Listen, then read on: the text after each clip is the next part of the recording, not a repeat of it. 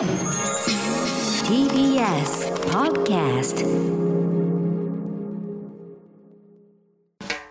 発信型ニュースプロジェクト。荻上チキ。セッション。大阪、宮城、兵庫、まん延防止等重点措置を適用へ。政府は今日午前、新型コロナウイルスに関する基本的対処方針分科会を開き、感染が急拡大する大阪、兵庫、宮城に対して、まん延防止等重点措置を適用する方針を示し、了承されました。期間は今月5日月曜から来月5日までの1ヶ月で、この後午後6時半からの対策本部で正式決定します。重点措置が適用されると緊急事態宣言が出されていなくても特定の地域の飲食店に罰則付きの営業時間の短縮命令などが可能となります。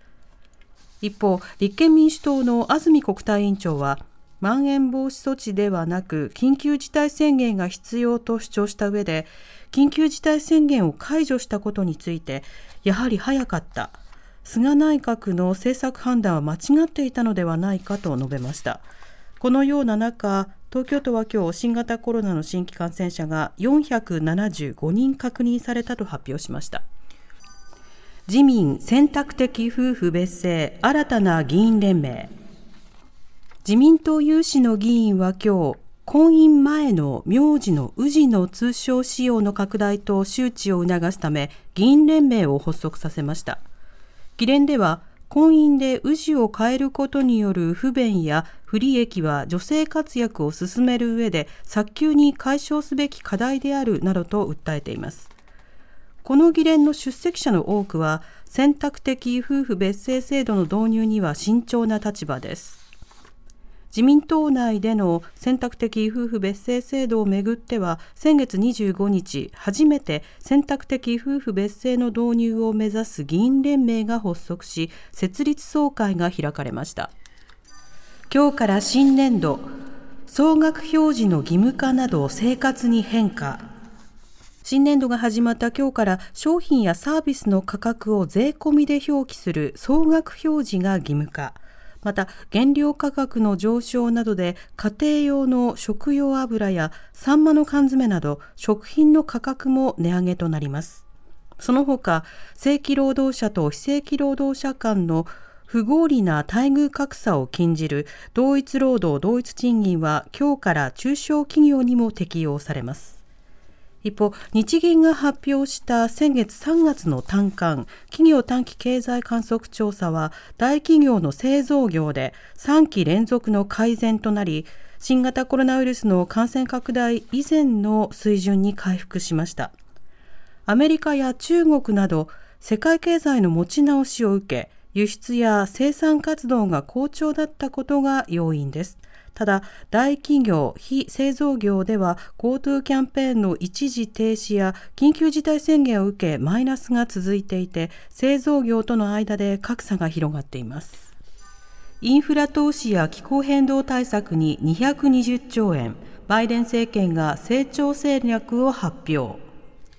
アメリカのバイデン大統領は31日の演説で今後8年間で総額2兆ドル、日本円でおよそ220兆円をインフラや気候変動対策などに投資する成長戦略を発表しました。国内製造業の競争力を強化し、雇用を創出するとともに、先端技術分野で台頭する中国に対抗するということで、バイデン大統領は、数十年前の週間高速道路網や宇宙開発以来我々が行ったことのないアメリカへの一世一代の投資だと強調しています。財源は連邦法人税率を現在の21%から28%に引き上げることなどで賄うということです。巨大 IT 規制が本格スタート。取引の透明化へ。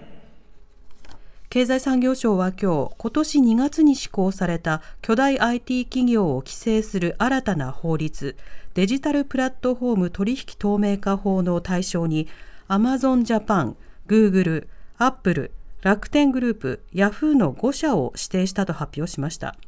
法律では国内流通総額が3000億円以上のオンラインモールと2000億円以上のアプリストアを手掛ける企業を規制の対象としていて企業側には契約条件などの開示を義務付けプラットフォームを利用する事業者との取引の透明化を図ります。おしまいに株価と為替の動きです。今日の東京株式市場日経平均株価は昨日に比べ210円ほど高い29,388円87銭で取引を終えました。一方、東京外国為替市場円相場午後4時現在1ドル110円77銭から78銭で取引されています。発信型ニュースプロジェクト。TBS ラディオ905-954おぎゅうえちきセッション